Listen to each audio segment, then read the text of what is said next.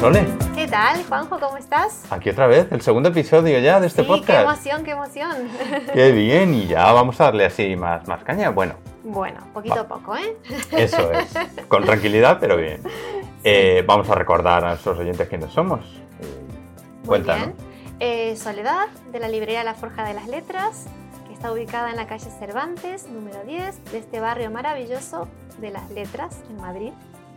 Eh, bueno, y aquí estamos a pie de calle, Bueno, yo soy- esperando recibir a todo el mundo. Así es, así es. Todos son bienvenidos a esta magnífica librería. Yo soy Juanjo, de Mundo LGBT y podcaster aficionado, y también estamos aquí compartiendo libros, literatura y sobre todo buenos momentos.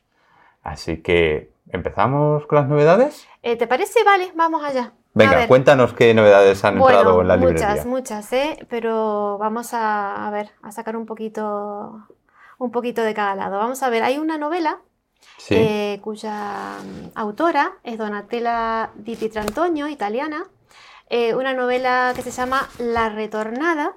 La ha sacado la editorial Duomo Ediciones. Bueno, esta novela eh, te cautiva desde la primera página. Eh, va de una muchacha de 13 años que mm, llama a una puerta tras la que hay un mundo desconocido y extraño para ella. Así comienza la historia, ¿no? qué interesante. Eh, sí, mm, esta adolescente mm, de un día para el otro es devuelta a su familia biológica, eh, o sea, que pierde todo. Es una niña que estaba adoptada y de un día para el otro, sin saber por qué, sin ninguna explicación, la devuelven a su familia biológica, cosa que para ella, claro, es un trastorno, eh, un mundo totalmente desconocido. Y pierde, pierde todo, pierde sus mejores amigos, pierde su colegio, pierde una casa confortable, eh, el amor incondicional, entre comillas, de sus padres. Y claro, es... Bueno, y no, no digo nada más, porque no, hay que leerlo, hay que meterse en la, la piel de este personaje. Es eh, muy emotiva la novela, la verdad, eh, cautivadora y claro, es una novela que no te deja, no te deja indiferente. Qué bueno. Así que la recomiendo también. Genial. Otra. Eh, vamos a ver, vamos a cambiar un poco de narrativa, vamos a pasar a un poco la vida natural, a la naturaleza. Vamos a hablar del libro de Editorial Urano, que es eh, La sabiduría de los lobos. Ah, tengo un amigo que lo está leyendo, justamente. Ay, no me digas. Bueno, Sí. es un libro, eh, aparte de interesante, precioso en su edición, con unas fotografías en colores impresionantes. Eh, bueno, Eli Radiger, su, autora, es una experta eh, alemana eh, en el conocimiento de, la vida de los lobos, amante de estos animales, por supuesto. Y bueno, nos, lleva a este mundo salva- salvaje eh, y nos cuenta en este libro eh, cómo piensan los lobos, cómo se comunican entre sí. Eh, asombroso, la verdad que asombroso. eh, es una historia también maravillosa para compartir porque nos habla de, la paciencia de los lobos también, de la capacidad, la capacidad de liderazgo que tienen estos animales, la cooperación en la manada, e incluso también la resiliencia eh, entre ante el fracaso o la muerte de alguno de los de, los, de, los de la manada. Ah, Eh, es, es increíble, la verdad que me sorprendió al tenerlo en mis manos. La portada impacta. La estoy Y- viendo y es maravillosa. Bueno, y también vosotros podéis verlo en, en la imagen del podcast, podéis ver la, la portada del libro. Sí, impresiona. La mirada que tiene el, el lobo eh, te, te llama a abrir el libro. Bueno, y lo que encontraréis dentro impresiona más, porque las fotografías en color impactantes. Bueno, la sabiduría de los lobos también nos enseña, ante todo, a ser más humanos. Ah, curioso. Sí, sí, sí, sí. Eh, bueno, después de, de- de- de leerlo, de, echar un vistazo al libro, la verdad que, que si tuviésemos la oportunidad de una segunda vida, bueno, yo sí creo, eh, quisiera ser lobo. Ah, sí. en mi segunda vida quisiera ser un lobo. Qué interesante. Pues entonces nos quedamos con esa última frase. En otra vida elegiremos ser lobos. Sin ninguna duda, no Muy lo bien. dudéis. Muy bien. ¿Y otra novedad entonces? ¿Cuál es? Bueno, vamos a hablar de un libro ilustrado que se llama eh, Penélope en el mar. escrito por eh, Gema Sirvent e ilustrado por Raúl Guridi en la editorial Avenauta. Es un libro precioso, es una pequeña obra de arte, diría yo. Em, las ilustraciones de, Raúl, eh, que en lápiz blanco y negro tan característico de sus dibujos, la verdad que embellecen la obra eh, particularmente. Bueno, em, el libro mm, cuenta un poquito de que a Penélope eh, le enseñaron a callar y a obedecer y a esperar. Penélope es, puede ser mm, una niña, una mujer, una anciana, eh, o todas, o todas ellas. Eh, le enseñaron desde pequeña que su destino ya estaba marcado, ya estaba trazado. Ya estaba escrito. Ya estaba escrito. Y le enseñaron entonces a estar callada, a permanecer en la sombra, a esperar, a esperar. Hasta que Penélope un día decidió partir con su barca y se hizo a la mar. Donde en la mar, donde no hay más camino que aquel que uno quiera elegir, una dirección que, aquel que quiera, quiera seguir. Entonces me parece un libro precioso, eh, un libro para, para abrirlo, para recrearse, con su texto maravilloso. Es una maravilla, ¿eh? lo estoy viendo hoy, es, una maravilla. Es bellísimo. Luces y sombras. Y recrearse viendo, viendo las ilustraciones también. Es mm, recomendable para, regalar, como un buen, un buen regalo. Qué interesante. Así que, bueno, no se olviden de Penélope en el mar, de editorial Avenauta. Ajá. ¿Vamos a recordar las tres novedades? Vamos a recordarlas, a ver si... Vamos, a, recordarlas. Eh, la novela de Donatella Di Pietrantonio, que se llama La Retornada. La sabiduría de los lobos, eh, de Eli Radinger. Y Penélope en el mar, de Gemma Sirvet, con las ilustraciones de Raúl Guridi. Pues nada, ya lo sabéis y cuando paséis por aquí, por la Forja de las Letras, Aquí os estamos relatando en el parnaso de las letras también las novedades que hay, así es que acercaros, disfrutar de la librería y podéis adquirir estos, estos libros por aquí. Novedades hay muchísimas más. Hemos elegido un bocadillo. Exactamente, afortunadamente, porque he visto que últimamente se está abriendo muchas cajas por aquí en la librería, o sea que, novedades hay. Es una locura, una locura linda. Pero bueno, un poquito, poquito a poco vamos a ir mostrando cada una de ellas. Fenomenal. Estas y muchas más novedades. Claro que sí.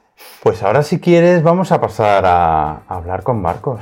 Ah, Marcos, es verdad, Marcos, Marcos y su nuevo libro. Sí, titulado. Un, dos, estrella. Exacto, así es.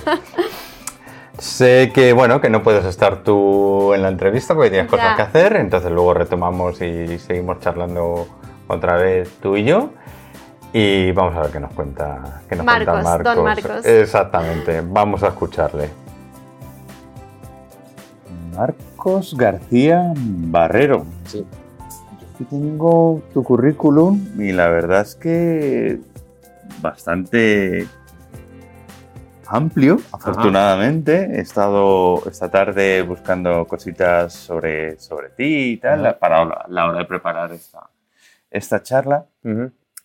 Y bueno, ahora ya nos cuentas un poquito quién es Marcos García Barrero, pero yo la impresión, después de, tener todo esto y de leerlo y curiosear, ya te digo un poco sobre tu vida, me perdí un poco, porque yo soy una persona muy, muy pragmática. O sea, si es blanco es blanco y si es negro es negro. ¿no? Y ya cuando me dicen, no, es que es gris, digo, leche, ya empezamos un poco a complicar esto. Claro. Y por lo que yo he leído de sobre ti y demás, sí que ni blanco ni negro, ¿no? hay veces que gris, hay veces que... ¿no? no has visto una progresión como muy lógica. No, exactamente, exactamente. Y eso, bueno, cuéntanos. ¿Es así, Marcos? Bueno, vamos a ver, es que yo empecé en esto del teatro en Gijón, en Asturias, y no tenía tampoco ninguna, no venía de ninguna tradición, de familias, de teatro, de gente que se dedicara a esto, ¿no? Y me encontré por casualidad con, con un centro cultural, el Ateneo de la Calzada de Gijón, allí había un grupo estupendo que se llamaba CERVA, la asociación CERVA, una asociación con una directora que se llama Mercedes, estupenda. y empecé a hacer teatro con ellos. Y bueno, ahí descubrí el, teatro y yo creo, no, a veces pienso, ¿por qué hice yo eso? No? Si nadie, no venía de una familia tal, ni, ni nadie, no tenía amigos que hiciesen teatro o cine, ¿no? ¿Por qué? Pues yo creo que fue un impulso como para superar una timidez que yo tenía fuerte, ¿no? Y, no sé, nadie me lo dijo, pero supongo que intuí que tenía que, ir a un sitio donde la gente se comunicaba y hablaba alto, que era lo único que yo sabía del teatro. La gente hablaba muy alto y, decían cosas extravagantes. Y que mm. bueno, pues había chicas. y entonces era como, bueno, toda una especie de cosa posadolescente ahí. Y eso fue un poco. Empecé a hacer teatro ahí y luego empecé en la Universidad Popular de Gijón, la UP, que ya era un poquito más, bueno, una formación un poquito más reglada, sin ser oficial, ¿no? Pero estaba Felipe Ruiz de Lara y Redondo, fue mi primer maestro, y su mujer, Mariano Sácar, que son dos maestros, dos maestros estupendos, los que quiero muchísimo, que ya me enseñaron pues algo de, sobre todo Felipe, que es con quien estuve más tiempo, pues algo de, de, técnica, ¿no? de, de, improvisación, del trabajo de juego, de trabajo con el cuerpo. Y ahí estuve entre tres y cuatro años más o menos, mientras compaginaba con otros trabajos, ¿no? porque eso era pues, una afición, pero cada vez esa afición ocupaba más tiempo. Y ya entonces, pues bueno, hacía teatro dos o tres veces por semana, me apuntaba a danza contemporánea, ya me interesaba por la voz, este tipo de cosas, ¿no? Y te vas deslizando, deslizando, y empecé a hacer teatro con, con la ONCE en Asturias. Ah, algo, lo he visto. Sí, exacto. Muy interesante, ¿no? Debía ser una experiencia. porque eran personas videntes e invidentes, ¿verdad? Exacto, estaba mezclado, lo iba Felipe Ruiz, Felipe Ruiz de Lara, y me propuso, me conocía de los cursos y tal, me propuso formar parte de, de la compañía de, Teatro de la Esfera de la ONCE, y bueno, pues ahí hicimos Bertolt Brecht, Aristófanes, Eduard Bond, o sea, autores muy potentes y divertidos, y llegamos incluso al Jovellanos de Gijón como compañía pues amateur, ¿no? y claro, cada vez con más ilusión en ser profesional, aunque yo no lo sabía todavía. Y fue Felipe el que me tiró un poco de las orejas y me dijo, hombre, si tú tendrías que dar el salto a Madrid, pero ¿qué dices? Si hay gente muy buena. sí, sí, la verdad. Y Londres también, bueno, Inglaterra, ¿no? Bueno, eso fue después, porque vamos a ver, yo cuando estuve en ese tiempo, yo, yo había hecho una carrera muy rara, como dices tú, muy gris. Yo empecé el instituto, lo dejé, luego ahora me he enterado que eso se llama fracaso escolar, pero yo no lo sabía. Claro, entonces fracasé. Uno de mis primeros fracasos. Me, me hice formación profesional cinco años. Ni idea, ningún interés, pero bueno, lo saqué porque más o menos no se me daba mal estudiar. Y luego de repente lo dejé, dejé los estudios, empecé a hacer trabajillos de nada mientras compaginaba con el teatro.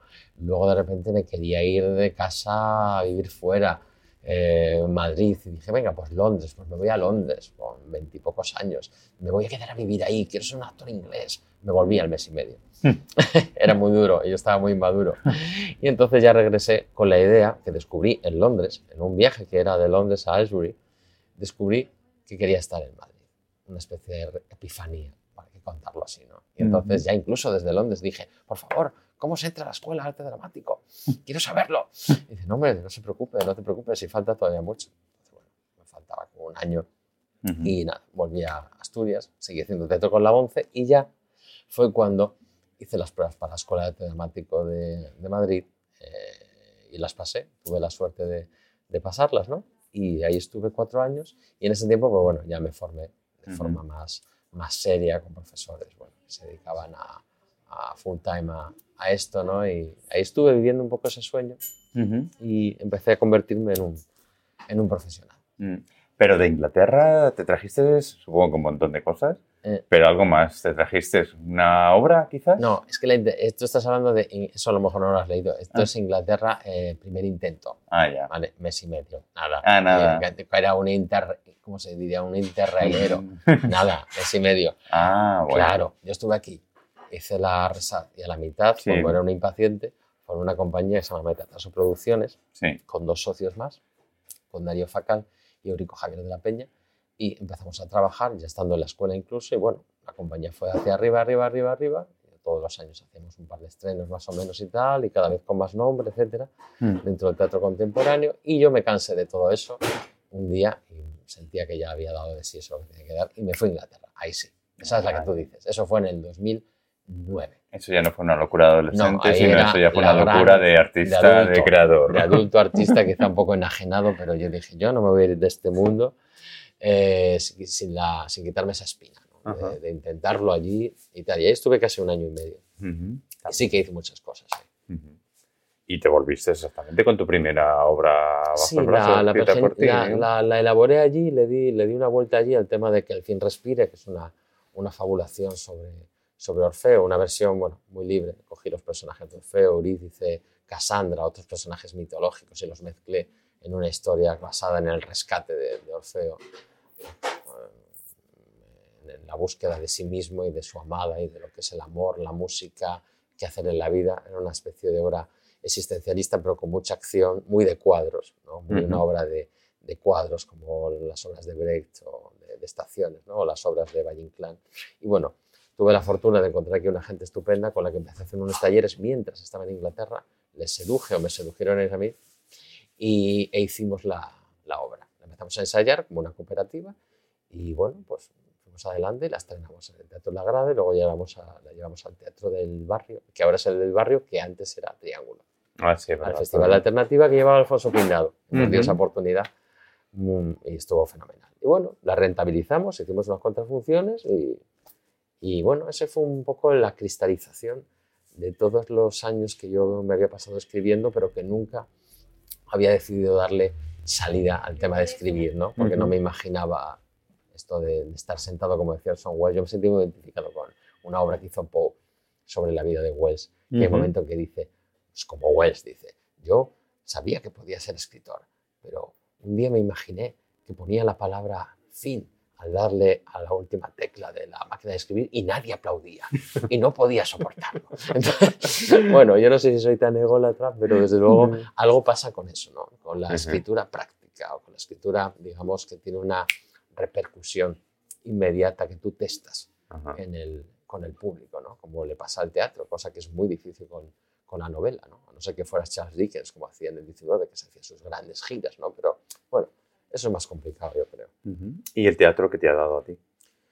Pues el teatro me ha dado, pues, eh, me ha dado lo que una caracterología, por decirlo así estupendamente, una forma de, de- de conformar el carácter, la persona, ¿sabes? Y Me ha ayudado a expandirme, a encontrar partes de mí desconocidas para mí. O sea, me ha ayudado mucho a abrirme y a, a relacionarme con, bueno, con aspectos de la persona, no de la personalidad, sino de la persona que están como sumergidos, como debajo de- del iceberg, ¿no? Y creo que me ha hecho mejor persona, más completa al menos, más, más, más eh, consciente de sus, de sus eh, capacidades y de sus, también de sus miserias y de sus virtudes. Bueno, Eh. un, vi- un viaje, ¿Te ha ayudado a quitar máscaras, quizás? sí, sí, sí, sí, por supuesto, y me sigue ayudando. ¿eh? Curiosamente, es una, parece una contradicción, pero es la paradoja del comediante esta de, Sí. de vivir con la máscara y sin ella, pero sí, te ayuda porque te tienes que poner muchas en la vida. Para sobrevivir, todos, ¿no? Sí. Y, y bueno, pues en el teatro te pones máscaras, pero a la vez creo que esas máscaras que te, ponen, que te pones te ayudan a encontrar aspectos de ti desde la autenticidad y, y eso es muy bonito. Es un, y a veces es doloroso también, ¿no? hay un crecimiento doloroso Claro. en el teatro. No, no me gusta verlo como un martirologio porque no lo creo, yo hago esto por placer. Ajá. O sea, tiene que haber más placer que dolor. Mm. Si no, no lo haría. No, No, creo, en ese, no creo en ese martirologio del artista o de ciertos actores que van por ahí de sufrientes. Mm. Eh, no sé, no me identifico nada con eso. Marcos es una persona polifacética y uno de los temas fundamentales que vamos a charlar hoy aquí es 1-2 estrella. Ah, Cuéntanos, ¿qué es 1-2 estrella? pues me encanta que lo digas bien el título, porque yo le había puesto ese título porque era muy fácil, me parece que es rítmico, 1, 2, pa, estrella, ¿no? Pero ya me he encontrado muchas versiones, como 1, 2, estrella, 1, 2, 3, estrella, 1 y 2 y 3 estrella. Entonces, te agradezco ya eso, ¿no? Los títulos, qué difíciles son. Sí. Pero esto yo, yo he escrito poesía desde los veintitantos años, más o menos. Y, Sí. y tenía, pero nunca había publicado nada, ni me había atrevido. Entonces esto en el 2016, más o menos, empiezo un trabajo en el, perdón, en el 14, empiezo un trabajo en el ministerio muy friki, que mucha gente ni siquiera sabía que existía, aunque tiene todo el sentido del mundo que exista, que es calificar películas en el Ministerio de Cultura y Ujú. Educación del Reino de España. O sea, la antigua censura. Exacto. Entonces yo estuve ahí dos años con Elena Álvarez como jefa de, de sala, ¿no? una Ah. estupenda funcionaria y entendida en el cine y gran persona. Y ahí estuve, y bueno, esto que suena guay, pues de repente había momentos duros en ese trabajo. Podías quejar porque, claro, estás cinco horas al día de lunes a viernes viendo pelis. Pero claro, eso suena desde fuera muy bonito, pero cuando te tragas la decimonovena chorrada hollywoodiense o un documental para, de peluquerías de perros o eh, ese tipo de cosas, pues un momento que dices, bueno, ¿y si me tomo un café? Más que nada por, por, hacer un clásico de los funcionarios, ¿no? A tomar un café, a ver qué se siente, ¿no? Estando en el otro lado.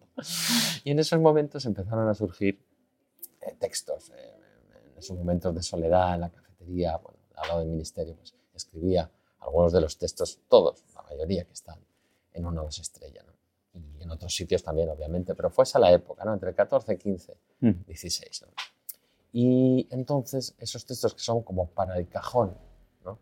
o para un libro o un concurso o un qué sé yo, pues de repente un día me encuentro con la figura eh, maravillosa de Chef Alonso, que es la músico de free jazz, compositora, improvisadora, con la que trabajé. Me la encuentro en la Casa Encendida, dando un curso en enero, si no recuerdo mal, del 16. Y una amiga mía que me la había recomendado dijo, ¿por qué no te apuntas? Y yo había oído, fíjate lo que son las casualidades, o el azar, que dice mi amigo el poeta Ernesto Gil. Dice, el azar, yo había oído en el 2009 hablar de Chefa Alonso, míticamente, con una de las actrices que yo quería que fuese Cassandra en el montaje que al fin respiré en el 2010. Y me dijo, hay una tía por estupenda, gallega, que está haciendo una tesis sobre improvisación musical, pero que a disciplinas diferentes, no solo música, trabaja con todo, bailarines, clowns, DJs, músicos de contemporánea, de jazz, bailarines. Y digo, oye, esa tía la tengo que conocer. Y nunca la conocí en ese momento. Y voy y me encuentro con ella en el 16 en la Casa Encendida. Y hacemos un curso fantástico de improvisación interdisciplinar, que es lo que hace ella, trabajando con todo ser que haga algo en escena. Y ella es conductora, hace conducción, como se dice, ella lo llama conducción, no dirección, conducción eh, de, orquesta con todos estos intérpretes, es capaz de hacer que todo eso, lo que cada uno hace, un bailarín, un poeta, un DJ, un músico, un violinista o un trompetista o alguien que simplemente trabaja con ruidos y con pelotas y todo, eh, haga, haga, algo con coherencia. Tiene un sistema muy bueno desarrollado para hacer eso. Y entonces me dijo un día, Marcos, ¿por qué no te haces un, un texto? ¿no? Tú como que estás aquí como poeta, actor, como actor yo, bueno, así, y voy, yo muy súper pardillo, yo tenía cosas escritas, pero me da vergüenza. Le dije, bueno, yo soy muy fan de Bowie. Y entonces le, le, enseñé una letra traducida de Five Years, de la versión de Tower Tour que tiene, ¿no? De cinco años. Y bueno, tampoco ella es muy fan de Bowie y tal, y dijo, no tienes nada tuyo. Y ya me arriesgué yo y saqué un poema de Uno Dos Estrella, cuando no se llamaba un, Uno Dos Estrella, se llama Todo el mundo tiene su problema.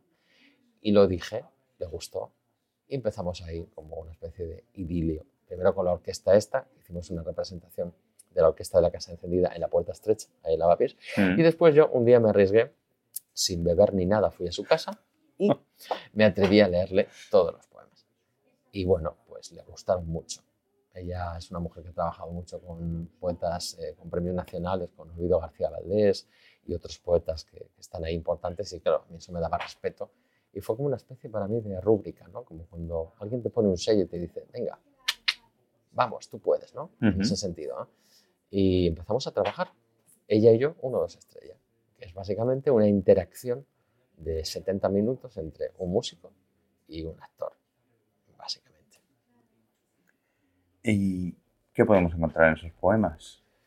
Oh, pues está leyendo y ahí volvemos un poco al negro, blanco diferentes aspectos de, la vida, mm. tanto la alegría, tristeza. Diferentes formas muy distintas. Sí, sí, sí, sí, o sea, mm, polos. Como dice el poema, diferentes formas soñadas, distintas, muy distintas, variopintas. Hay noticias cada día, cúteres, frascos, una cuerda, en fin, y sigue así. Eh, puedes encontrar todo eso, puedes encontrar...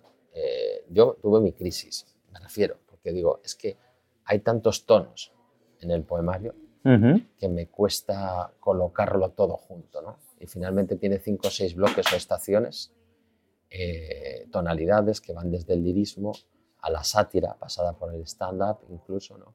Eh, poemas de la intimidad, luego otros que son casi narrativos, otros que son de universos muy oscuros, que son galerías de personajes que aparecen desde un lugar de subconsciente, un monstruo, un profesor pedófilo, un, sí, alguien una mujer que solo habla consigo misma, eh, una chica enferma, una niña tierna que recuerda a sus padres y su primer amor.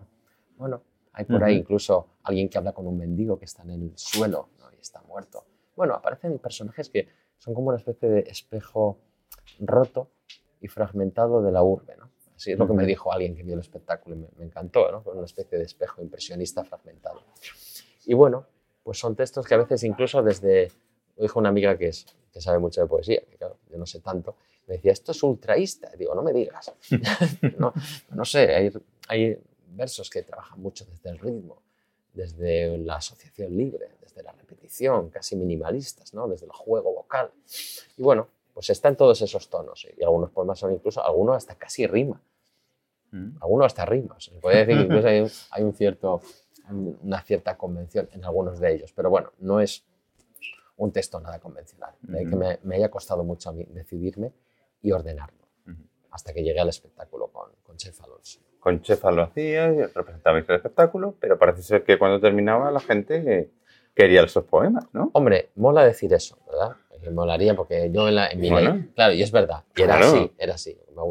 Te puedes imaginar, no, por favor, ¿dónde se puede comprar? Hombre, sí, sí, o sea, me gustaría que, me hubiera gustado tenerlo en el momento ese, ¿no? Y ahí me di cuenta de, decir, coño, eh, ¿qué está pasando? No tenemos el texto. Y la gente dice, ¿dónde se puede comprar esto? Entonces a mí me dio mucha, porque uno de los conflictos que tiene con esto es, ¿en qué medida funciona siendo poesía escénica, ¿no? O aural poetry, como dicen los norteamericanos o los ingleses, eh, incluso a veces spoken word, ¿cómo puede, eh, funciona oralmente, perfecto, en la palabra, pero ¿cómo funcionará leído? ¿Se sostiene? Y esa era mi gran lucha, ¿no? Y empecé a testar a la gente, a leérselos, ¿no? A ser pesado, eh, a, a relacionarme con mi comunidad sin yo saber que tenía eso, que era una comunidad, ¿no?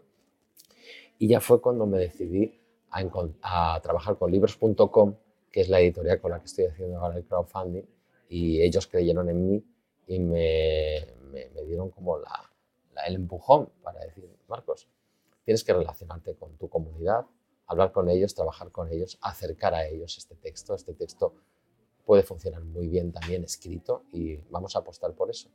En eso estamos, ¿no? Con la campaña de crowdfunding de libros.com y, yo cada vez creyendo más en los textos, también en este soporte, ¿no? No solo el soporte de, efímero de la escena, sino el soporte, digamos que perenne, ¿no? Se dice, inmortal. ¿Y qué tal la campaña? ¿Hasta cuándo dura la campaña? Está del 23 de septiembre, que ya ha empezado, que sitúa aquí precisamente la Forja de las Letras. Eso es, ahora cuéntanos qué tal fue la presentación. con Sole, en esta librería maravillosa. Exactamente. Hicimos la presentación aquí eh, con, con, todos los, los, los primeros, digamos que con la comunidad primigenia afectiva más fiel. y, y, estuvo muy bien porque yo no lo había hecho nunca a capela, ah. sin música, eh, invité, porque además el espectáculo, el espacio, perdón, no permite tampoco eh, el, despliegue que Chefa necesita. Y yo tenía curiosidad por cómo funcionaba yo solo. Y le dije a Chefa, por favor, vente y trae un instrumento de estos pequeñitos que tienes tú, la kalimba, que es maravilloso, que es pentatónico.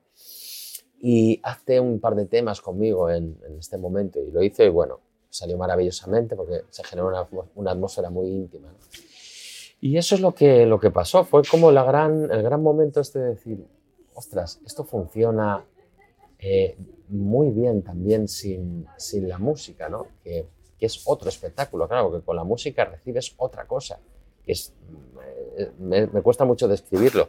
En la palabra sola puedo encontrar matices que con la música no puedo, porque yo cuando actúo con Chefa interactúo con su música. El chefa no es un acompañante, no tiene ese concepto de músico acompañante, sino que es un diálogo entre ella que improvisa y yo que lanzo los textos. una con la música y tú con la palabra. Exactamente. Entonces aquí estaba yo solo con la palabra y mi interlocutor era el público.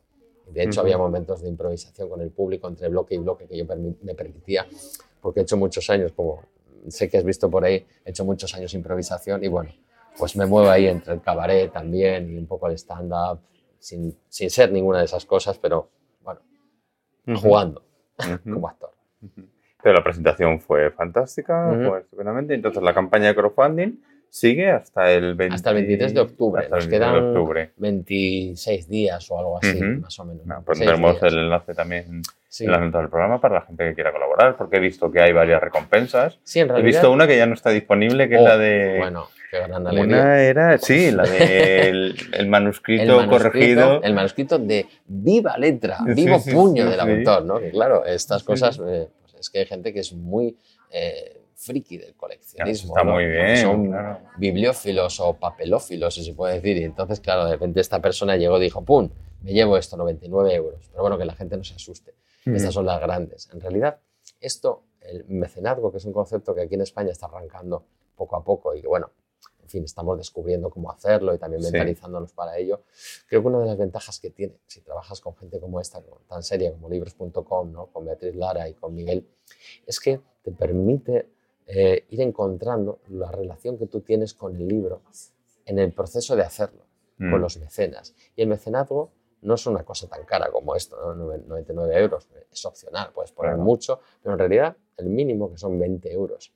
Te llega el libro a casa, estás comprándolo prácticamente por adelantado y encima formas parte en el libro, eh, tienes el orgullo de decir, eres, mm, aparece tu nombre fulano de tal, como mecenas de esto. ¿no? Y a mí es algo que me parece muy bonito, Mm. porque creo que los artistas siempre hemos necesitado mecenas y a lo largo de la historia del arte puede verse como todos los artistas han buscado financiación aquí, allá, de esta manera, ya sea los Médicis o ya sea Guggenheim.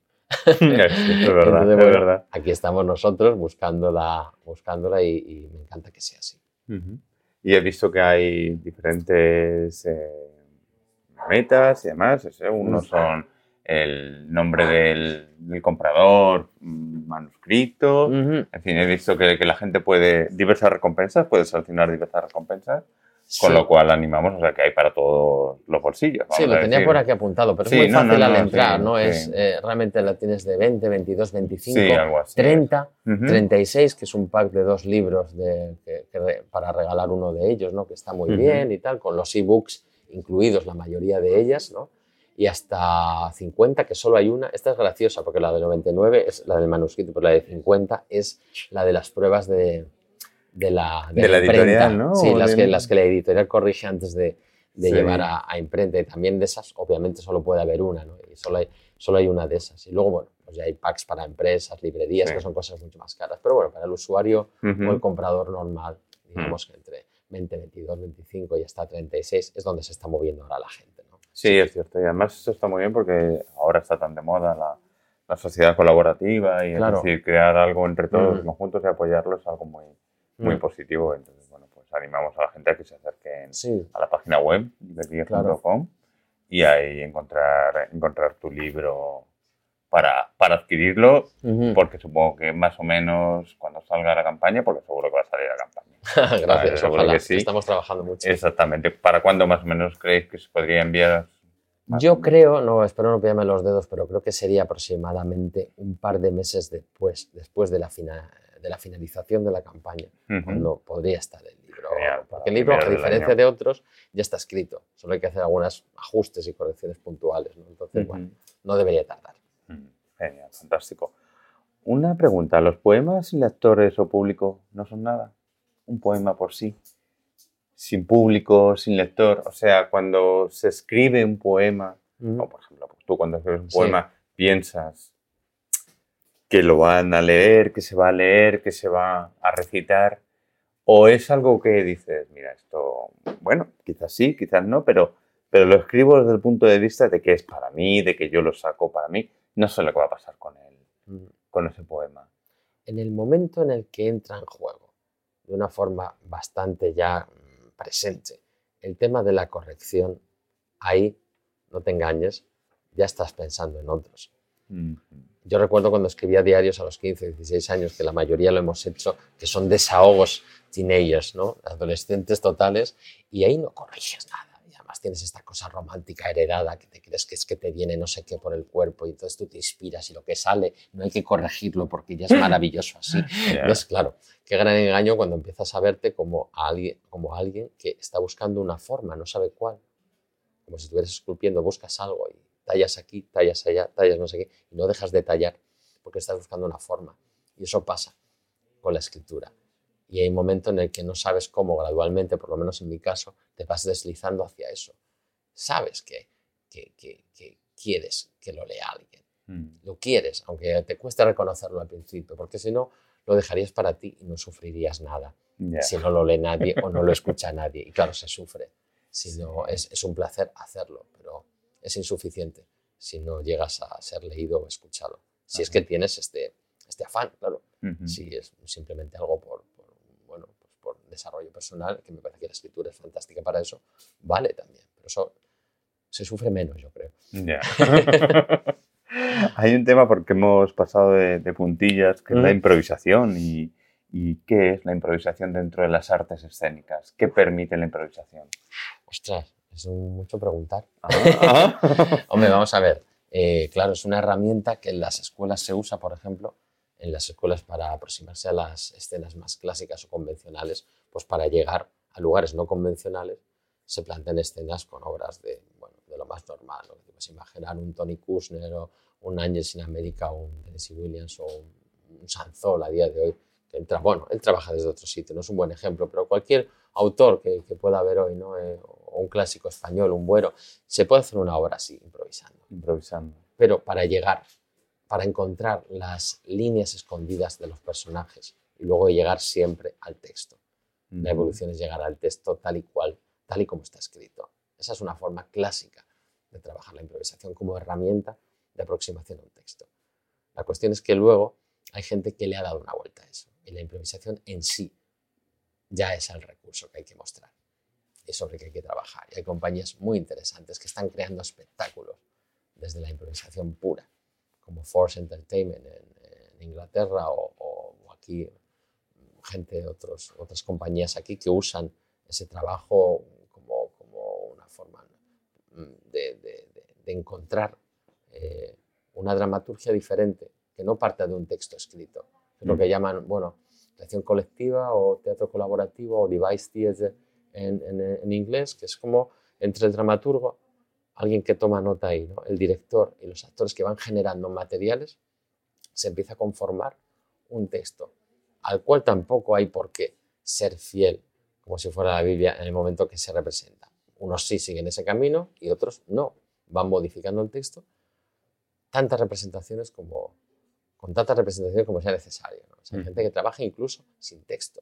Lo que trabaja es con unos guiones o unos lugares muy eh, concretos de paso, que ya tienen, hay mucho trabajo detrás de un buen improvisador, cosa que a veces se duda o se ningunea a veces a los improvisadores porque parece que, ah, no, tú improvisas, no, no hago lo primero que se me ocurre. Tengo un trabajo detrás muy fuerte, ¿no? como actor o como músico, ¿no? o como bailarín, incluso desde, la improvisación, que me permite hacer eso y que parezca que es espontáneo. Hubo un momento también que te diste cuenta de la importancia de la voz. Curioso, ¿no? Para un actor, evidentemente, que es algo que tiene que poner su arma de, trabajo, además, ¿no? Claro. Y, pero hubo un momento en que vistes esa importancia que a veces hay gente o actores que no, que no lo valoran tanto, que no te das cuenta. ¿Cómo fue ese, ese proceso? Para mí, resumiendo, fue de la escritura al cuerpo, del cuerpo a la actuación, de la actuación a la voz y de la voz al canto. Y para mí fue una cuestión de encontrar la respiración correcta. Y cuando encontré la respiración correcta, mi asma mejoró. Ya que me preguntabas antes, ¿qué te estaba aportando? Dice, bueno, pues mira, el asma prácticamente se me, se me curó, porque tiene un origen también nervioso el, el asma. Entonces empiezas a respirar, empiezas a controlar tu instrumento y descubres, bueno, pues que tienes una voz con la que también se puede cantar. Todo el mundo puede cantar. Es una de las cosas que, me enseñó mi maestra, Concha Doñaque, que decía, todo el mundo puede cantar, puede aprender a cantar. Otra cosa es que te paguen por ello. Muy bueno. Entonces, claro, eh, tienes un instrumento o tienes unas, unos mimbres, pues bueno, le sacas más partido. A nosotros le sacas menos, pero vamos, a que tengas un tipo de, de, problema genético, de, o sea, físico con el que has nacido, se puede hacer. Y yo descubrí la música, que yo ya era súper melómano, y descubrí que podía hacerla con la voz y claro, dije, pues, yo voy a cantar. Y ya pues como cantante después pues he estudiado bastante, he estado 6-7 años entre el clásico y sobre todo me he ido más a técnicas más modernas de canto, que es lo que me interesa. ¿Y Woody Allen? Oh, ¿Qué tiene que ver Woody Allen en tu vida? Joder, ahora, intento, ahora entiendo esto de los grises que decías tú. No me, no me había visto nunca así tan, tan panorámico. Wow, pues es verdad. Porque cuando yo me doctoré, porque empecé a hacer justo la tesis eh, doctoral cuando me fui a Inglaterra, escribir Ah. esa obra en el 2010 y tal, eh, yo quería hacer una tesis de estas guays, que molan, de estas que dices, "Mm, voy a hacer una tesis sobre la relación entre el espacio escénico y el nuevo actor contemporáneo, la posición espectador-actor, y había unas compañías de vanguardia allí que hacían cosas estupendas, moviendo al espectador, rompiendo la cuarta pared, haciendo site-specific theater, teatro en edificios, en librerías, en naves abandonadas, específico para eso, ¿no? Digo, voy a hacerlo sobre esto, pero volví aquí, me matriculé en la Autónoma, que es un sitio estupendo, pero en ese momento no facilitaban precisamente becas para viajar a Inglaterra y ver todas esas cosas fantásticas. Entonces, bueno, pues me la tuve que hacer yo la tesis eh, así a, a pulso y me dijo mi tutor muy sabiamente, eh, José Manuel Cuesta Abad y Tomás Albaladejo luego, me dijeron, "Mm, mejor un tema de estudio, a ti que te gusta mucho Woody Allen, mm, un tema de estudio que esté quieto, que no haya que ir a verle, ¿no? que tengas bibliografía y cine y, y muchos libros de semiótica de interpretación y de hermenéutica. Digo, vale, pues hay que, eh, a veces hay que hacer en la vida estas cosas. ¿no? Y me lo pasé fenomenal. Ahora, con la típica crisis de, te- de tesis, pero bueno, finalmente hice una tesis sobre elementos teatrales en el cine de Woody Allen, entre Annie Hall y Whatever It Works, si la cosa funciona. Y fue un gran viaje, me lo pasé muy bien. Y me dio la entrada pues, a otro mundo. ¿no? La tuya sí es pública, ¿no? Sí, sí, sí, es pública, ¿no? No ha habido problema de tener que esconderla en ningún sitio, ni, ni, ni, ni he sido acusado de plagio, ¿no? He hecho las citas pertinentes y todos aparecen. Fenómeno. Bueno, pues estamos llegando lamentablemente al final ya. No sé si quieres añadir Ah, alguna bueno, no cosa. llevamos cinco minutos. No, no. Fíjate cómo pasa el tiempo. Afortunadamente. Pues bien, es porque estamos Afortunadamente. in the mood, Ujú. estamos ahí. Exactamente. Y bueno, a mí antes de acabar sí que me gustaría terminar con una frase que he leído en una entrevista que te hicieron Sí. sobre el teatro, que aparte de otras funciones puede hacer que una sociedad madure y se gane el derecho de llamarse a sí misma democrática. Me ha encantado esta frase porque la verdad es que sí. El teatro ayuda, ayuda como toda la cultura en general, a hacer una sociedad más justa y más, más democrática. Y me gusta, me gustaba Sí. terminar con, con Qué esta bien, frase. qué bonito, sí. Así que, Marcos, pues mucho éxito para el mecenazgo de 1-2 estrella. Muy bien. Has dicho que genial. He estado toda la tarde. 1-2 A ver, uno es estrella. Es verdad, voy a decir eso, voy a decir libros.com. Exactamente. Y bueno, en estas tertulias Sí. estará Sole próximamente. Sí, sí. Y entonces, bueno, por darte las gracias, lo he dicho, mucho éxito para, Mm. para el mecenazgo del, del libro. Tenemos hasta el 23 de octubre. No, No no, lo os olvidéis. demoréis. No lo olvidéis porque lo mismo os quedáis sin, sin recompensas. Es que rápidamente a la página de libros.com, que pondremos el enlace, y, y adquirirlo, que está, está genial. Marcos, muchas gracias. A ti, Jojo. Y nos veremos seguramente próximamente aquí en la Forja de las Letras y seguiremos charlando sobre cultura, sobre libros, poema, teatro, que vaya surgiendo. Un placer. Igualmente, muchas gracias. Gracias. Bueno, Sole, ¿qué te ha parecido? Aquí estamos. Eh, la entrevista con Marcos, fenomenal. Me ha encantado, a mí me ha sorprendido. La verdad que es un- una persona que conocía de, de andar por aquí en la, en la librería, pero me ha Sí, sorprendido sorprendido. gratamente. Multifacético. Totalmente, me ha dejado, me dejó descolocado cuando estuve preparando la, la entrevista, y entrevista. así se lo, lo comentaba como lo has escuchado. Y la verdad es que muy bien, muy interesante y bueno, pues esperamos Sí, el que- hombre no para. Sí, No para. y que el crowdfunding que tiene el mecenazgo sea todo un éxito. Así que ya sabéis, adquirir el, el libro. Bueno, pues ahora ¿Qué vamos a pasar queda? a una sección, ¿no? ¿Qué Nueva, nos queda? sí. ¿Qué nos queda? ¿Qué nos Ah, queda? ¿qué a lo mejor alguna recomendación. Ay, la librera recomienda también. Por ejemplo, venga. Vamos a ver. Y bueno, como no podía ser eh, menos, me he leído el libro La Retornada y no puedo dejar de recomendarlo porque me llegó al corazón. O sea, es un libro mm, eh, incomparable. Se lee casi fotográficamente. O sea, se siente en la piel las emociones de la niña, Mm. las experiencias, eh, el miedo, el miedo a lo desconocido. Eh, se vive cada uno, cada uno de los pasos que va dando. Y el libro, eh, la escritura, es un libro muy fácil, muy ágil. Eh, se lee casi en, en una noche, ¿eh? Ah, sí. porque no puedes, no puedes dejarlo. Ujú. O sea, comienzas y no puedes dejarlo, no puedes dejarlo eh, porque ¿cómo reaccionará? ¿Qué le pasará? ¿Qué pensará? Eh, ¿Y por qué esto? ¿Y por qué lo otro? O sea, cu- son cuestiones que, mm, ideas y pensamientos que se vienen de golpe a, a tu cabeza, ¿no? Entonces, sí que lo recomiendo, lo recomiendo muchísimo porque aparte es un libro que no, cuando lo leáis, no te deje indiferente. O sea, tomas una, como un, tomas eh, parte, ¿no? Te conviertes eh, en Qué parte bueno. de, la, de la novela. Y una pregunta que tengo yo. ¿Lo Sí. recomiendas como librera o como sole? ¡Uy! jaja. Eh, eh, bueno, creo que como las dos, ¿eh? Como las dos. Como ¿no? las dos, sí, sí. A ver, eh, como Sole, como Sole persona, eh, soy muy sensible, soy muy sensible, entonces, eh, bueno, me llegan, me llega directamente al corazón lo que vive y siente cada una de las personas. Aparte lo percibo muy, muy rápido. Y, y bueno, también soy un poco curiosa, entonces me gusta saber cómo reacciona el personaje o mm, qué opinión tiene y bueno, lo cojo o no para mi vida o no, bueno, eso es. Y luego como librera sí que también lo recomiendo porque es de una escritura ágil, o sea, es fácil de entender, eh, no es eh, un libro mm, con recovecos, es lineal, eh, sí que las experiencias y las sensaciones del personaje se sienten a flor de piel.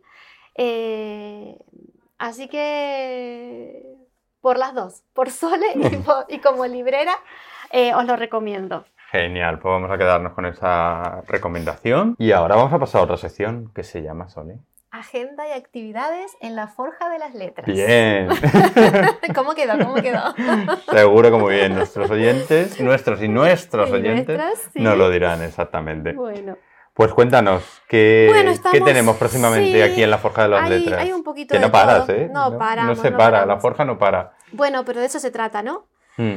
Eh, vamos a ver, tenemos ahora mismo eh, un taller de filosofía que comienza el día 27 de octubre. Eh, el taller eh, está dictado por la profesora Fernanda Guevara Riera, creo que lo dije bien, que es doctora en filosofía. Eh, bueno, el taller se va a realizar en seis clases ¿Ah? que son seis sábados seguidos, de dos horas de duración. Eh, comenzaría el sábado 27 de octubre, como bien dije, a las 7 de... eh, a la- perdón, perdón, perdón. De 5 de la tarde a las 7 de la tarde. Ah, Em, bueno, más si están interesados en este taller, eh, llamando al número de teléfono de la librería, ya Sí. le contaremos un poquito más de qué va mm, este taller. fenómeno. Eh, digo el número del Sí, teléfono. si quieres así el ya teléfono, exactamente, para- aunque para luego siempre ponemos en las notas del programa la, en la dirección web Va- de la librería, bueno. pero, pero dilo, vale aprovecha que para que marquen ahora mismo ya y no se queden sin plaza. Ah, ok. sí, porque es eh, grupo reducido. exactamente. ¿vale? Eh, eh, para reservar la plaza eh, tienen que llamar al 910 40 55 32, que los va a atender Sole, que soy yo. y ahí, bueno, o, o disipamos algunas dudas que tengan al respecto, o ya reservamos plaza y como veamos. Bueno, el- esta primera charla eh, de filosofía va a ser, eh, el tema va a ser sobre la angustia existencial, de, a ver si lo pronuncio bien, de Kierkegaard a Sartre. Madre mía, madre mía. Siempre se, se me traba ahí un poco la lengua. Bueno, se va a trabajar con la noción de angustia en el primer Sartre y en el intento de, de evadir la misma, conocida como mala fe y las consecuencias. Eh, bueno, estas consecuencias, en la- consecuencias negativas, por supuesto, en las relaciones concretas con el otro. Conectaremos con la angustia kierkegaardiana, bien, y con el fin de problematizar aún más la condición humana y otorgar eh, ciertas luces que nos permitan construir relaciones eh, con nosotros mismos y con los otros como más sanas, lúcidas existencialmente. Qué interesante. Eh, sí, pero en el- o sea, Fernanda lo contará con mucho mejor que yo. Genial. Así que por favor no, no dejes de llamarnos, cualquier duda. ¿Y al empieza el taller? El taller lo ¿Recordamos? tenemos, sí, sí, el 27 de octubre a las 20. 5 de la tarde. Vale. Por perfecto. favor, eh, llamar para reservar plazas, porque vamos a, a organizar grupos reducidos para Perfecto. que sea más personalizado. Bueno, eso eh, en cuanto a filosofía. También estamos, eh, ya hemos organizado un club de lectura sobre historia. Ajá. Esto se va a dar, eh, bueno, se van a reunir eh, para el club de lectura todos los últimos viernes de cada mes. Claro, un viernes al mes para dar tiempo a que se lean el libro propuesto Ajá, sí. y luego mm, se reúnen aquí en la forja para comentarlo, bueno, al, al respecto, ¿no? Eh, el horario del club de lectura mm, va a ser mm, de 7 de la tarde, también va a tener una duración de dos horas, o sea que de 19 a 21, Ah, muy bien. los últimos viernes de cada mes. Y lo va, mm, va a coordinar eh, Sergio Ortega, que actualmente está cursando el grado de Geografía e Historia. Ajá. Así que es un, un- un entendido y un enamorado de la historia. Sergio es un Sí. enamorado de la historia, sí. Sí, sí, sí. eh, cuando lo conozcáis me darán la razón. Bueno, el, el primer libro para, para este club, elegido por él, Sí. eh, va a ser Anábasis de Jerofonte. Muy Ajá. clásico, muy clásico. Pero bueno, este, este es el título que él ha elegido como primer encuentro, ¿no? Que ya luego los integrantes del club podrán hacer propuestas también, siempre en el margen de historia, ¿no? Porque queremos que sea un club sobre historia. Ah, muy bien. Así que, bueno, si os animáis, también es, bueno, el- el- es, es gratuito el club de lectura, como sabéis. Eh, también llamando al, al teléfono de la librería, que luego repetiremos al final. Las veces que haga falta.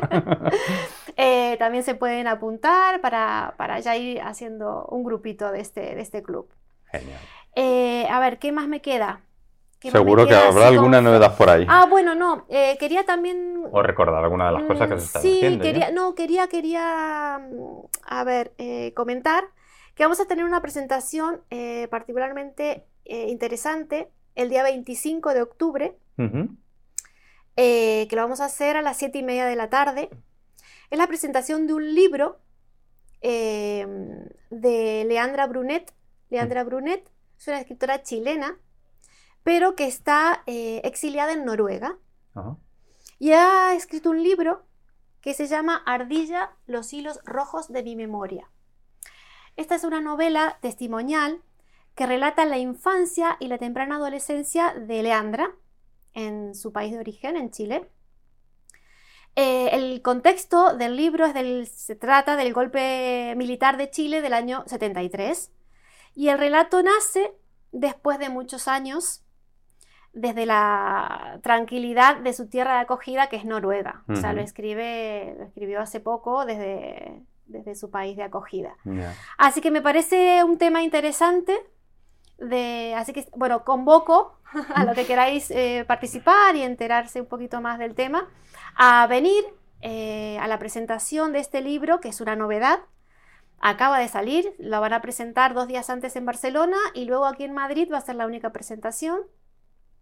Entonces, eh, recordamos la fecha, que es el 25 de octubre a las 7 y media de la tarde. Genial. Eh, os invitamos. Ya sabéis que está la librería abierta a vosotros y a Sí, vosotras. sí, sí, sí, así que vamos. Bueno, yo no la conozco a Leandra, tendré el placer de conocerla. eh, así que esperamos a todos de, de pasar un momento agradable. Que seguro. Aquí en esta librería. Bueno, y siempre, Todos los momentos siempre son sabemos, siempre sabemos que después de cada presentación aquí en La Forja, siempre hay un brindis con un vinito, una copita de vino blanco, vino tinto, una tortillita por ahí cae. Bueno, bueno, ese es otro aliciente y las también. tertulias a Eso es continuación. lo que iba a comentar que- yo, exactamente, que se genera un ambiente muy, Muy literario, bueno, muy muy bueno. bueno, Sí, exactamente, sí, sí, charlando y conociendo gente muy, muy Muy interesante. ge- mucha gente, mucha gente verdad. se ha conocido aquí en La Forja y eso la verdad que es lo, lo que me gusta de este sitio, ¿no? El punto de encuentro entre personas. Ujú, Qué bueno. Así que bueno, muy contenta. Madre mía, madre mía. Pues estamos llegando al final del ¿Ya? episodio, sí. Se ha pasado muy rápido, Ya ¿eh? ves, el, el segundo episodio del Parnaso de las, De las letras. letras, Madre muy mía, y la verdad es que cargadito, cargadito, afortunadamente, y muy, muy bien. Yo lo he disfrutado también mucho. Sí, Como la bueno, presentación siempre, también, ¿no? igual, pues es eso, la verdad. que sí. Hablando de libros, eh, uno se lo pasa bien. La verdad. Le- y cool. actividades literarias donde se reúne gente linda también. Así es, es. es agradable. Está muy bien. Pues nada, antes de despedirnos, recuérdanos la página web, el teléfono que ya hemos mencionado, pero otra vez, en fin, las formas de contacto. Vale, ¿Y la dónde están página, las librerías? Sí, la página web es www.forjadeletras.com. La librería está en la calle Cervantes número 10 eh, del barrio de las Letras de Madrid. Eh, ¿Y qué más? El teléfono, el teléfono. Eh, 910, espera que lo tiene apuntado por aquí, que no me lo acuerdo. Bueno, lo hemos mencionado. antes. 40 55 32. A ver, 910. 40 55 32. Bien. Eh, Pues nada, fantástico. Bueno, muchísimas gracias, Juanjo, por Nada, todo, siempre por tu tiempo, por tu Es un disponibilidad. placer, ya sabes. Vamos buscando boquecillos por ahí y demás. Sí, y bueno, como, y como luego eso. podemos, ¿no? Pero un placer, Y un siempre placer. disfrutar. es- disfruto mucho estando aquí, charlando contigo, como hemos charlado con Marcos y demás, y, y bueno, generar todo, toda esta energía que, que está saliendo hoy. De es eso se trata, de, eso- de- Exactamente. de- de acercarnos, ¿no? de Eso se trata. Pues nos vemos en el próximo episodio, mejor ¿Sí? dicho, nos escuchamos. Nos escuchamos, ¿a que sí? Pues de nada, despedimos ya el segundo episodio del Parnaso de las Letras y en nada nos vemos. Hasta pronto. Hasta pronto, hasta Chao. pronto. Chao.